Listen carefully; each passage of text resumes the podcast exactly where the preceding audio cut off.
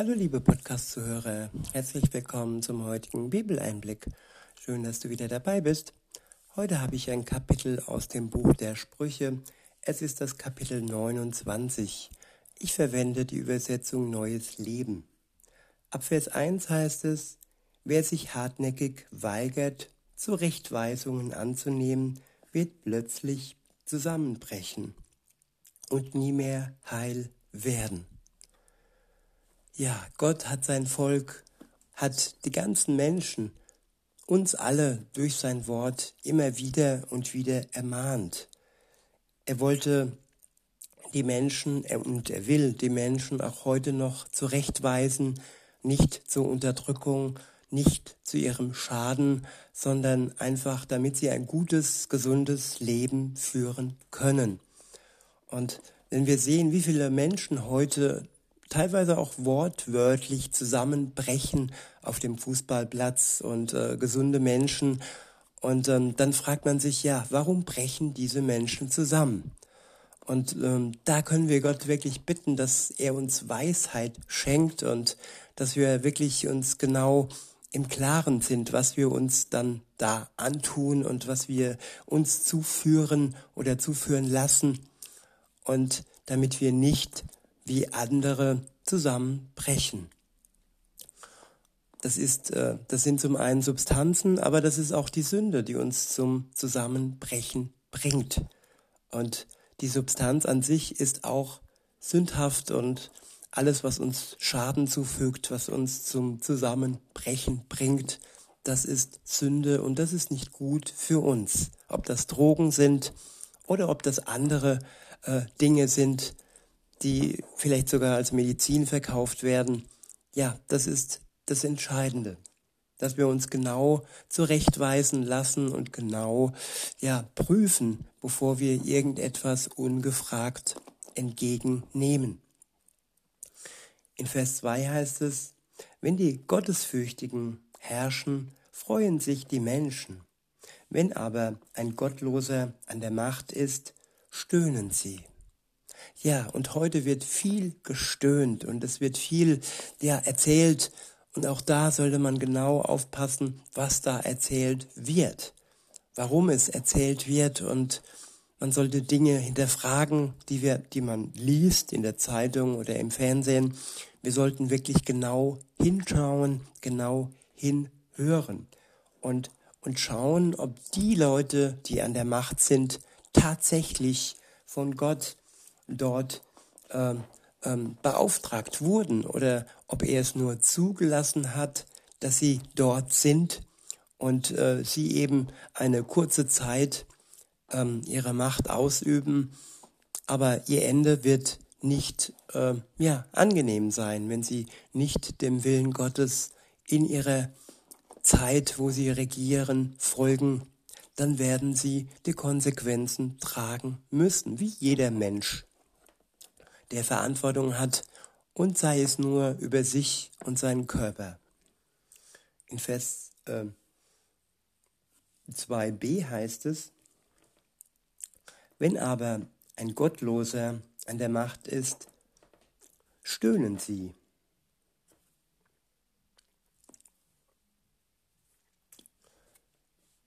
Wer die Weisheit liebt, macht seinem Vater Freude. Wer sich aber mit Huren einlässt, verschleudert seinen Besitz. Ja, nicht nur sexuell kann man hm, sich als Hure bezeichnen oder männliche Hure, sondern man kann auch ähm, einem System dienen oder einem Herrscher dienen oder Menschen dienen und sich so versklaven und sein Leben verschwenden. Wer aber weise ist, der liebt die Weisheit Gottes und der hat zu uns gesagt, ja, dass wir unseren Vater ehren sollen und Respekt vor ihm haben sollen. Was nicht heißt, dass wir alles ähm, für gut heißen und nicht sagen dürfen, dass etwas falsch ist, sondern grundsätzlich, ja, respektvoll gegenüber seinen Eltern zu sein. Vers 4 heißt es, ein gerechter König schenkt seinem Volk Recht und Ordnung. Aber einer, der nur immer wieder neue Abgaben erpresst, zerstört es. Ja, wenn Steuern ohne Ende erhoben werden und kein Recht herrscht und nur, ja, die Menschen wie eine Zitrone ausgepresst werden, dann ist das nicht im Sinne Gottes. Denn er ist gerecht und er liebt das Recht, er liebt die Wahrheit und er liebt jeden einzelnen Menschen. Er liebt auch die, die nicht mit ihm unterwegs sind und hofft bis zum Schluss, dass jeder einzelne Mensch zu ihm umkehrt. Denn die Chance für einen Neuanfang mit Gott hat jeder, egal wie sein Leben bisher ausgesehen hat. Wenn man sich die Bibel anschaut, zum Beispiel Saulus, der dann zum Paulus wurde, der ja andere Christen verfolgt hat und sogar mit ihm hat Gott neu angefangen, als er Buße tat und zu Gott umkehrte. In Vers 6 heißt es, beziehungsweise Vers 5, dort steht, wer einem Menschen schmeichelt, stellt ihm eine Falle. Der böse Mensch verstrickt sich in seiner Schuld, der Gottesfürchtige aber entkommt und jubelt vor Freude. Ich wiederhole, wer einem Menschen schmeichelt, stellt ihm eine Falle. Ja, Honig um den Mund äh, schmieren ist nicht immer ja ehrlich gemeint. Oftmals ähm, wird ein Ziel verfolgt. Man äh, versucht Leute um den kleinen Finger zu wickeln, man versucht Leute zu verführen und Komplimente und Schmeicheleien sind nicht immer zu unserem Besten. Wir sollten auch hier prüfen, sie, wozu sie ausgesprochen werden. Ob sie wirklich dazu dienen, uns alleine aufzubauen und die Wahrheit auszusprechen oder ob ein anderer Zweck dahinter steht. In Vers 6 heißt es, der böse Mensch verstrickt sich in seiner Schuld. Der Gottesfürchtige aber entkommt und jubelt vor Freude. Ja, der Schuld, der eigenen Schuld entkommen. Erlöst werden von Jesus und dann vor Freude jubeln. Das ist kurz und knapp zusammengefasst das Leben eines Christen, der es schafft, seiner eigenen Schuld äh, zu entkommen. Nicht mit eigener Kraft, sondern mit der schöpferischen, erlöserischen Kraft von Jesus, der uns befreit, der uns die Last der Schuld abnimmt und uns am Ende jubeln lässt. Und wer Gott fürchtet, beziehungsweise ihn ehrt, ihn achtet, der hat ein gutes Leben. In Vers 7 heißt es, der gottesfürchtige Mensch kennt die Rechte der Armen. Der Gottlose aber nimmt auf nichts Rücksicht. Ja, er versucht sogar, die Armen zu schädigen oder sie sogar zu töten, weil für, weil für ihn ist die Armut nur ein Kostenfaktor und Menschen, die arm sind, sind für Mächtige und Geldgierige, Reiche kein großer Gewinn. Aber wer in Gottes Augen arm ist, das muss nicht nur ja materiell sein, das kann auch geistig sein. Der ist ja für ihn etwas Bedeutendes. Er ist geliebt. Und nicht nur die, die Geld haben, die Macht haben, werden verehrt von Gott und wertgeschätzt und geliebt. Nein, hauptsächlich die, die arm sind. Das unterscheidet Gott von den Menschen und vielen Machthabern. In Vers 7 heißt es, der gottesfürchtige Mensch kennt die Rechte der Armen, der Gottlose aber nimmt auf nichts Rücksicht. Spötter können eine ganze Stadt aufhetzen. Die Weisen dagegen besänftigen den Zorn. Ja, heute herrscht viele, nicht nur viele, sondern große Hetze in der Welt. eine ganze Stadt, ja, eine ganze Welt wird sogar aufgehetzt durch die Medien. Und wer mit Gott unterwegs ist, der versucht, den Zorn zu besänftigen, der versucht, durch die Kraft Gottes Frieden, Ruhe und Liebe hineinzubringen, da wo die Gottlosen nur spötteln und Hass in die Welt bringen. In Vers 9 heißt es, wenn ein Weiser einen Narren vor Gericht anklagt, dann tobt dieser und lacht, aber er gibt keine Ruhe. Die Mörder hassen den, der ehrlich ist, aber die Aufrichtigen nehmen sich seiner an. Ja, Mörder, sie lieben die Lüge. Und weil sie ja in der Sünde unterwegs sind, können sie die Ehrlichen, die Aufrichtigen und die ohne äh, Schuld ja unterwegs sind, zumindest äh, die äh, versuchen, mit Gottes Hilfe der Sünde aus dem Weg zu gehen, ja, die sind gehasst von den Mördern und von den Übeltätern in der Welt. Und die Aufrichtigen nehmen sich seine an. Ja, wer ehrlich ist, der ist am besten unter Aufrichtigen. Und wer versucht, die Unehrlichen und die Mörder, ja, zu bekehren, der sollte beten, der sollte Gott das Ganze anbefehlen und aufpassen, dass er nicht selbst wieder in den Strudel der Sünde gerissen wird. Aber in der Kraft Gottes kann man auch unterwegs sein im Sumpf der Sünde. Und Gott möchte ja, dass wir, ja, so wie Jesus auch uns als Vorbild war, er ist mit Zöllnern und Prostituierten und ja, mit vielen anderen Sündern hatte er Umgang und ist ihnen nicht aus dem Weg gegangen, weil er durch die Kraft seines Vaters mit ihnen Umgang hatte und am Ende sogar für die Sünder starb. In Vers 11 heißt es, ein Narr lässt seinem Zorn freien Lauf, aber ein Weiser hält ihn zurück. Ja, Grund genug hätte man zornig zu sein. Und ich bin auch manchmal ein bisschen cholerisch und je, je öfter ich es aber mit Gottes Kraft schaffe, mich zurückzuhalten und den, den Zorn nicht zuzulassen, je mehr kann ich Gott danken, denn er gibt mir die Kraft, mich zu beherrschen. In Vers 12 heißt es, wenn ein Herrscher auf Lügen hört, ist er von gottlosen Ratgebern umgeben. Der Arme und der Unterdrückte haben eins gemeinsam. Der Herr schenkte beiden das Augenlicht.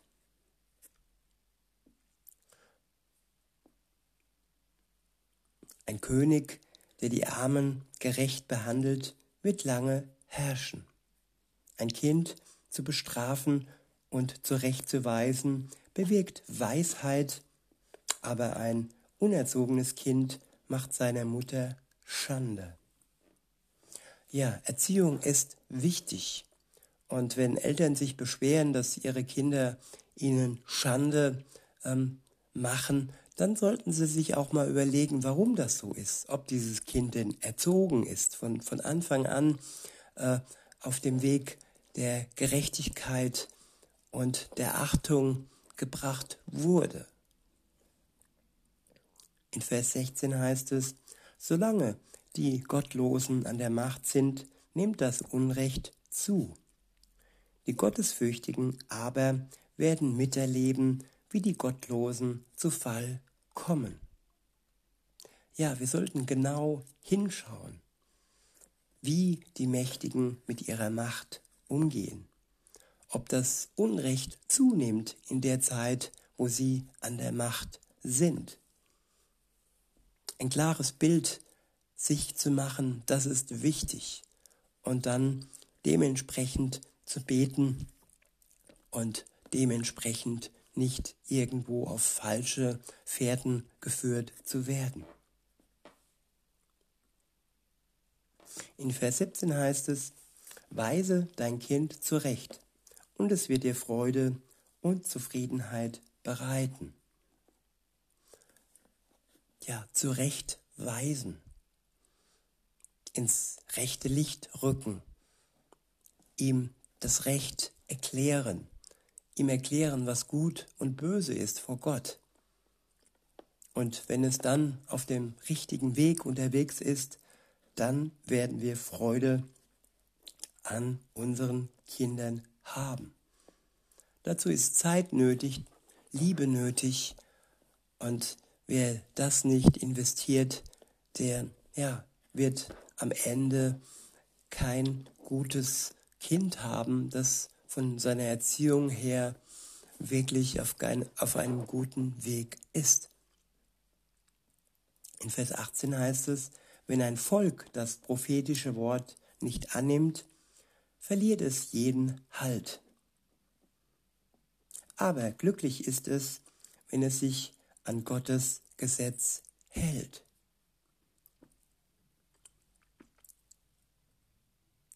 Durch Worte allein lässt sich ein Diener nicht belehren. Er braucht Bestrafung. Denn es kann sein, dass er die Worte zwar versteht, aber nicht befolgt. Ja, Gesetze und Bestrafung sind nötig. Insofern ist es gut, dass wir unter guten Gesetzen stehen. Die zehn Gebote sind die besten Gesetze, die es gibt. Und viele weltliche Gesetze haben sich nach ihnen orientiert. Und so sollten wir auch die Gesetze prüfen, die es gibt. Manchmal gibt es Unrecht, Unrechtgesetze. Klar, wir sind ihnen unterstellt, aber trotzdem können wir von der Weisheit Gottes heraus sehen, was Recht ist, vor Gott auch Recht ist und was Unrecht ist. Dies zu unterscheiden hilft einfach zu erkennen, dass wir ja auf dem Weg Gottes sind, dass wir zu Recht bestraft wurden oder zu Unrecht. Und wenn es zu Unrecht ist, dann können wir gewiss sein, dass Gott uns am Ende Recht verschafft. Denn sein Recht überdeckt am Ende, wenn Jesus wiederkommt, beim Gericht Gottes das sogenannte Recht ja, der Welt. In Vers 20 heißt es, für einen unerfahrenen Menschen besteht mehr Hoffnung als für jemanden, der redet, ohne nachzudenken. Ein Diener, der von Kindheit an verwöhnt wird, wird später ein Rebell. Ein zorniger Mensch fängt überall Streit an und ein wütender Mensch verstrickt sich in alle möglichen Sünden. Hochmut endet in Erniedrigung, aber Demut bringt Ehre. Demut in der Welt verschafft Ehre bei Gott. Die Hochmütigen werden wohl eine kurze Zeit in der Welt geehrt werden, von denen, die nicht genau hinschauen, von den Verblendeten und Schläfern. Aber dieser Hochmut bringt sie am Ende nur zum Fall. Und wer demütig vor Gott ist, der wird am Ende ja glücklich und zufrieden mit Gott zusammen in seinem Reich ewiglich leben können. In Vers 24 heißt es, wer mit einem Dieb die Beute teilt, schadet sich nur selbst.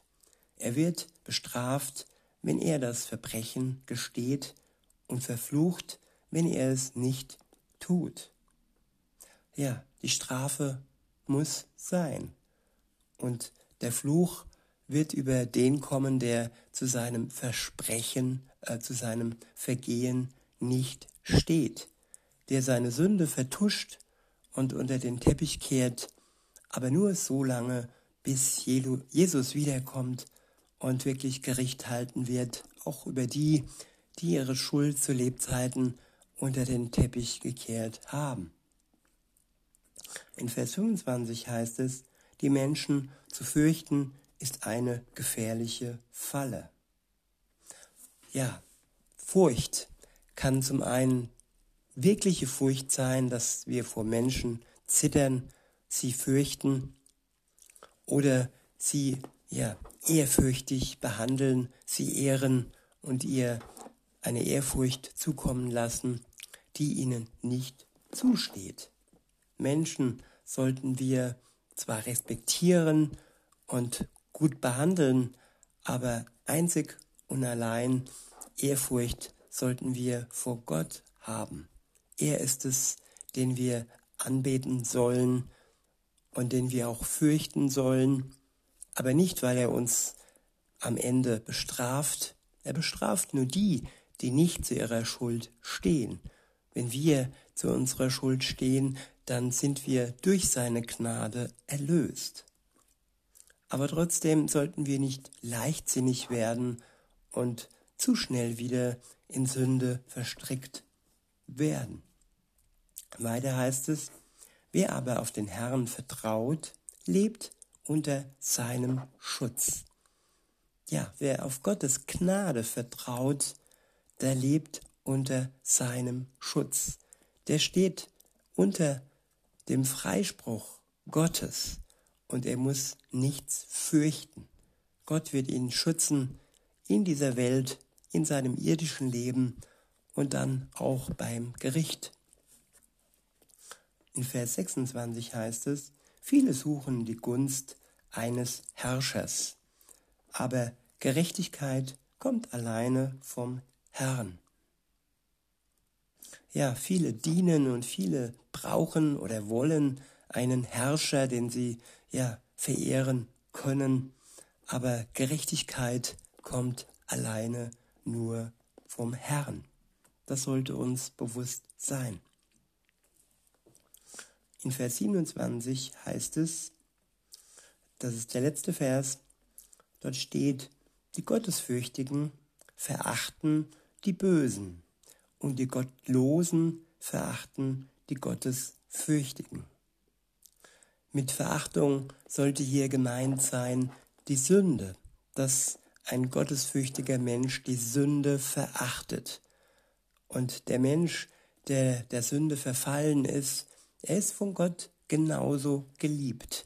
Wir sollten den, dem Gottlosen Respekt entgegenbringen und wirklich ihn vor Gott im Gebet und auch durch weise Worte, durch Gott ja, helfen, auf den richtigen Weg zu kommen.